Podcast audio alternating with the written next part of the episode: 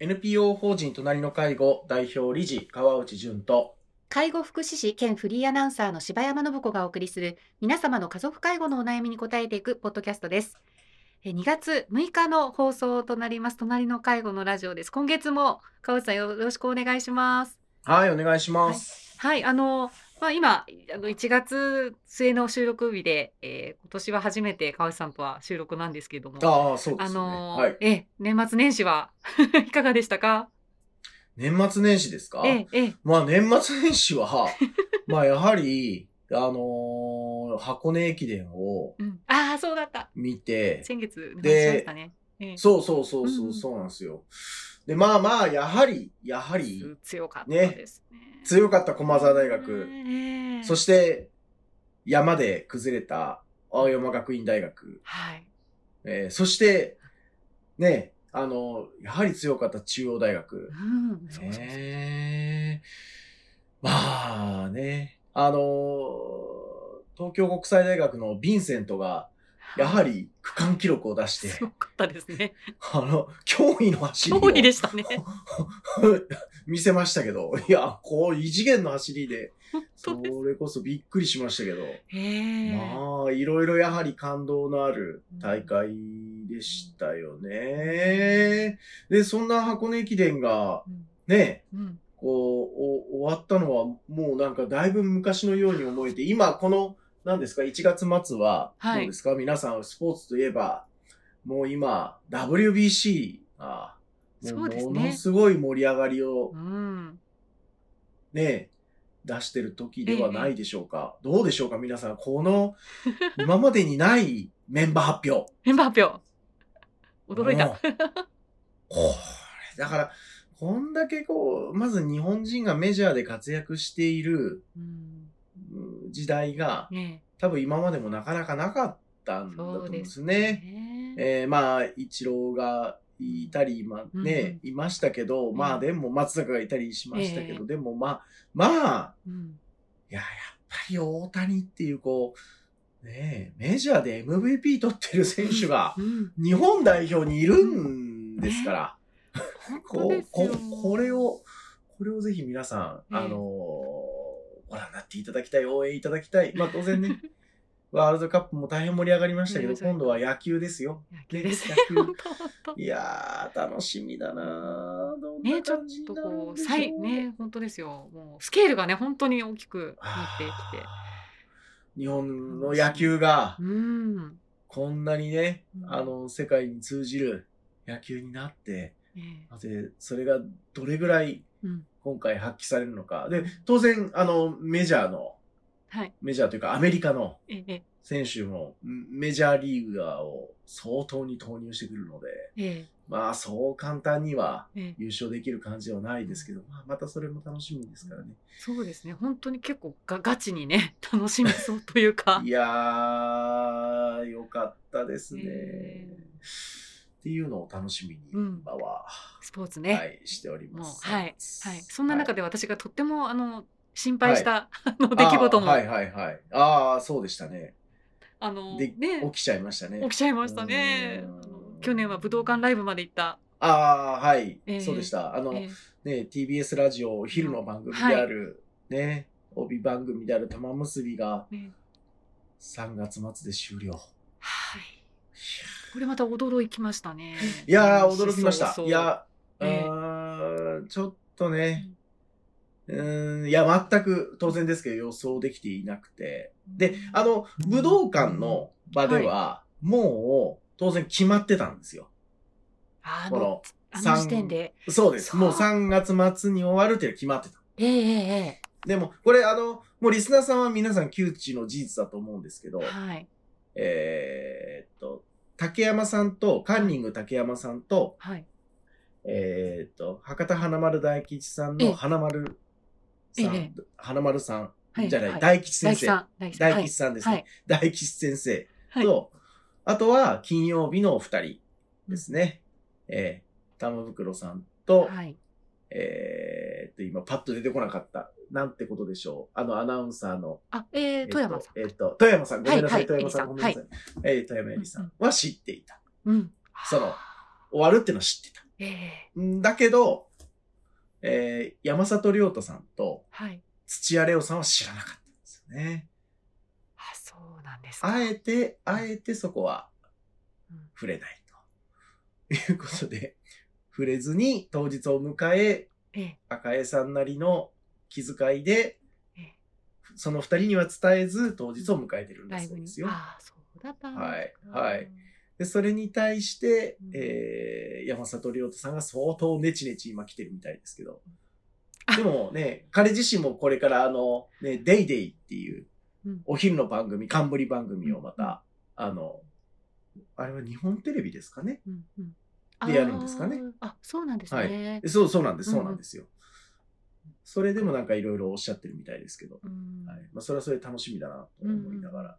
そうなんです。でもとにかく時ね間、はい。でもうんとにかくこう、タウン結びが終わってしまうとうんいうことで、まあ、ね、あの、ロスがちょっと心配です。そうですね、よ、あの、すべての曜日のえシールを集めて、ねね、あの、うん玉守りっていう、おもあの、お守りもちゃんといただいている身としては、そう、エピソードいろいろ伺ってましたので。いやー、本当ですね。4月から大丈夫かしらっていう。いやいやいやいや、まあ、次がね、どうなるのかも。ね、次の番組がどうなるかっていうのもあるんですけど、まあ私としては、まあね、もう完全に妄想の世界ですけど、いつか自分が玉結びに、ちょっとでもいいから出られる日を楽しみにねやっていたつもりでいたんですけど、まあ残念ながら、ね今のところは、これ、今のところ。まだ2ヶ月あるから。ああ、い。やー、どうですかね。いや、さすがにもうちょっと、チャンスが、まあね、あの、最近出した本が少し、ええ調子がいいのであ、どっかでね、そうです。うん。見つけてもらって、うん。出られたら嬉しいんですけど、ああ、ありがとうございます。ええ。親不孝介護が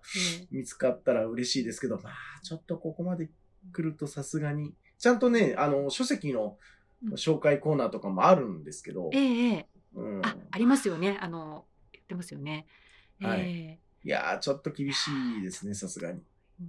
ねまあまあ、まあまだわからない。も、えでも、まあ、そうですね、最後の最後まで諦めずにええ。待って、まあそうですね。声かからなければそれまでだし、うん。いやー、かかったらかかってでもうなんか、まあ、多分、まあ、なんとも言えないですけど、そうですよまあまあ、楽しく待っていたいと思います。ね、はい。本当一日一日がね、ちょっき大事なオンエアになってるですきましたよね。本当ね。本当ですあと2ヶ月ね。ええはい。いやはい。はい。というなね、年末年始のご様子でしたけども。そうでした。はいはい。あの、そして2月のね、第1回の放送は、えーこの、はいあの、隣の介護のラジオのお悩み投稿でいただいたもあの方のご紹介をさせていただきます。はい。はいよろしくお願いします。はい、えー。川内さん、柴山さん、はじめまして。親不孝介護を読んで、こちらのホームページにたどり着き、勉強させていただいております。ありがとうございます。ありがとうございます。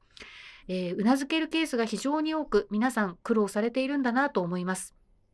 昨年末から遠方に一人暮らしをしている母の不安感が増し、一人にはできないと、コロナ禍ではあるものの、精神科の急性期病棟に入院することができました。本人の容体が安定せず、不満や薬の要求が多すぎて、まだ老人性うつと認知症のグレーゾーンで正確な診断は出ておりません。親不孝介護で知った会社の介護休暇を利用して、家族会議や地域のケアマネ、医師との面談など進めようと思っております。ただ、山中さんがおっしゃっていた、実家に帰る際の旅費なども親の口座から出していたとのことでしたが、これはどんな仕組みでできるものなのでしょうか？やはり親の同意や委任状で親の銀行口座を管理できるようにしておいた結果なのでしょうか？今現在、母の入院費の請求書が私のところに送られてきており、私が立て替えなければならない状態になっています。また、引き落としになっていなかった支払いも親戚が立て替えてくださっている状態です。以前から母は何かと秘密主義な人なので、お金のことなどは質問してもはぐらかされたり、逆に疑われたりして、恥ずかしながら全く把握できておりません。こういうケースの場合、何か母の口座から支払いができるようにする方法があるのでしょうか。ご教示いただけますと幸いです。よろしくお願いいたします。というね、あの投稿でした。ありがとうございます。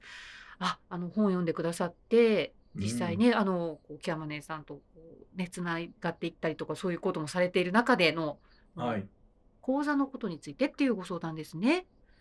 そうですね。まあ、この、はいね、えーこういったご相談やっぱり多いんですよね。あの、親の、おその介護のために親のお金がなかなか使えない状態になっているっていうことですね。えええーで、こういった時どうしたらいいんでしょうっていうご相談なんですけれども、ええまあ、まずそのこの本に出てきた協調者である山中さんはいはい。のケースですね。えっ、と、まあ、もう読んでいただいている方は、窮地のところで繰り返しになるかもしれないんですけど、えっと、山中さんは、えー新潟に認知症で一人暮らしで死をしているお母さんがいる。はい。で、山中さんは東京でお仕事されてるよっていう、そんな状況で、で、ね。えー時々、その、新潟に帰るはい。んですけど、でその帰る時の、はい。その交通費をお母さんからもらっていたっていうことなんですけど、これは、ええ。実際に山中さんがお母さんに、えっ、と、これだけ今回交通費かかったからちょうだいって言ってお母さんから直接もらってるって状態ですねあ。だから、これはもうお母様がそこに同意をされてるっていうことで、えー、お母さんからもらってたわけです。はいはい。まあ、ただ、お、この話は多くの方は、ここまで、その、することも、あ、あり、ありなんですよっていうことが、この親不孝介護の書籍の中で、まあ、というか、山中さんの事例として皆さんに伝えたかったところ。ええまあ、それぐらい親のお金で介護をやっていくっていうことってとても大事ですよねっていうことですね。だから、あの、ついこの前もご相談を伺った方が、いや、あの、ちょっと、あれ買ってきてよっていうふうに、あの、離れて住んでるご家族に言うお父さんとかいたりするんですけど、いやいや、だからお父さんこれ僕たちがやっちゃうと、お父さんタダで来てもらって、それが何の、その、まあ、ありがたみっていう言い方は変な言い方ですけど、何も感じで、それもしかして自分でもできるかもしれないし、うん。なんなら今度ヘルパーさんとかケアマネージャーさんにそれやってもらえるように相談してみたらいいんじゃないっていうふうに、あえて返してる人もいました。これは、あの、まあ、お金のこともそうなんですけど、親が自律的に生きていく、その、なんか何でもやってもらって何でもこう依存していくということを少しこう、差し戻すためにそんなコミュニケーションを取ってたり、するんだそうです。ええ。だから、さっきのその、お金をお母さんから出してもらうって、なんか子供としては白、白状なんじゃないかと、それぐらいは別に、ね、自分で出したっていいじゃないかっていうことなんですけど、その金額の高の問題じゃないんですと。いうことですね。お母様が自分の生活ををちゃんと自律的に維持してるんだよという意識づけのためにも、そのえお母さんからあのもらうっていうのは山中さんにとっては私大事なことだったと思うんです。っていうことはまず前提として伝えた上で、えはい。で、この、あのー相談者の方ですね、今回ご投稿いただいた方のこのケースにおいては、お母様が、まあ残念ながら、えっ、と、まあ、診断が100%受けられてるわけではないものの、まあでも事実として今、ええあの、精神科の急性期の病棟に入院しているような状況で、なかなかご本人では正しく金銭の管理やその判断がしづらい状況があるんだけれども、ええ。でも、そのお金銭に関して、えー子供たちに、えっ、と、お願い、委託していない、まあ、その委任状とかを作っていないっていう状況おだとするならば、またはその委任状を作ろうとしても本人同意が取れない状況であるならば、ええ。これはいくら家族であっても本人の口座を管理するというのは、なかなか難しいであろうというのは、これ、明らかかなと思うので、で、はい。えっ、と、このお母様が、あの、今後も、お家族に対して、えっ、と、疑いをも、そのお金に踏み込むとですね、疑いを持ったり、またそれで家族の関係が難しくなったりっていうことから、で結局本人が本人のためにお金を、うそうなると使え、使わない。で、それを家族が必要と思ってお金を出すっていう、このループがこれからも続く可能性があると。でそれが続いていくと、その、この投稿者の方、または親戚の方々とご本人との関係が崩れていく可能性がええあるだろうなと思うので、それが私この、状況を見て一番心配だったんです。はいって言うと、ええちょっと早いんじゃないって言われるかもしれないんですけど、私は長い目で見ても青年貢献制度をご用意いただいてもいいかなと思うんです。はい。うんで、まあ、う少なくともその相談は進めた方がいいだろうなと思うんです。はい。その青年貢献制度っていうのはどういう制度であって、で、えーどこに申請をしていくのかとか、どういうふうに後見人が決まっていくのかとか、はいこのあたりの知識の収集は今のうちから始めていって、で、えーちゃんとした第三者の方が、まあ、今回のように入院が必要とか、介護サービスが必要という状況になったときに、はいちゃんとご本人のお口座をお法的に管理をして、出費ができるような状況にしておいた方が、今後の、その、うーんと、ご家族の関係を良好に維持しておくために、私は重要じゃないかな、と思いました。ので、えっ、と、この質問に対しての答えは、まあ、はいえっ、と、本の出てくる山中さんのケースの段階と、今、この、おいただいているご質問の段階はちょっと違っていて、はいえー残念ながら、うご本人の意思決正しい、まあ、何を正しいというかもあれなんですけど、えーうんその意思決定が現在引き出しにくかったり、今後も引き出しにくくなっていくことが予測されるというところから、そうですね。そのように使っ、そのような制度を使っていただくのがいいかと思いました。そうですね。はい貢献制度ってあの各自治体なんかでもあの調べたりできますし、あとそうですねお。問い合わせ先とかもね、あのそうですね。ええええあったりするので、そうですね。ええええはい。あの、各自治体で、えっ、と、青年貢献センターみたいなものがはいあったりとか、またはその、えっ、と、相談窓口があったりとか、はい時々、えっ、と、相談会をやってたりとかはいもしますと。で、はい。そもそも、えっ、と、地域包括支援センターというところが相談窓口をしていたりとか、はい。えっ、と、法テラスっていうう窓口があったり、えっ、と、パートナーっていう、パートナーって全部ひらがななんですけど、っていう、はい。はい、窓口があったりとかもするので、えええーなんかそういうところを、こう、こうそれぞれ訪ねてみて、まあ自分が一番合いそうな窓口で、こう、青年貢献制度を進めていくっていうのが、がいいかなと思いました。あまりこの金銭を本人に出せっていう要求することが、う 結局家族にとってあまり良い関係性ではなくなっていくのかなとは思うので、うーんねまあ第三者というかんそうですね。が入った形をあの模索していく方が、まああの親戚の方にもね、ちょっと影響があるようそうですしね。そうなんですよ。よ。そうなんですよね。だから、この、うん、これ難しいんですよね。えっ、と、うん本人がええ必要ないと言ってお金を払っていない。それが、あの、まあ、いろんな、あの、判断をした上で、それはもう、そんなにうん不当なというか、えっ、と、そこまで悪くない判断だと。いうのであれば、ええ。使わないっていうようなことが、まあ、いや、家族が必要だと思っても、あはその、ええ、あの、必要ないよねっていう判断ををすることもあるかもしれません。た、例えばですよ、あの、ある、うーお母さんがう、ん。えっ、と、古い家に住んでいて、そこが、あの、冷暖房があまり効かないと。ええ。えで、自分たちが、あの、そのお母さんのとこに行くと、寒かったり、暑かったりするから、うん。だから、この家を快適にしたいから、冷暖房をつけたいと。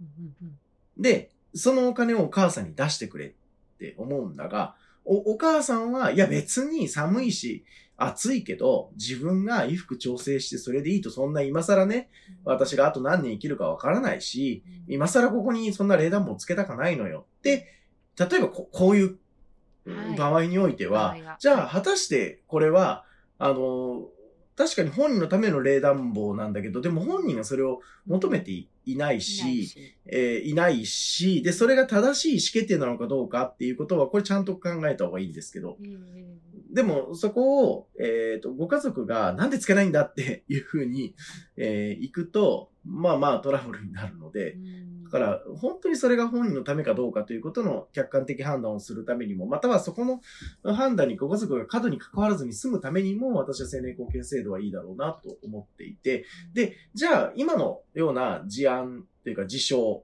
ですかね、状況、ケースに、えー照らし合わせて、じゃあ、この入院費ってどうなんだろうっていうことですよね。うんえーこれも本当に難しいです。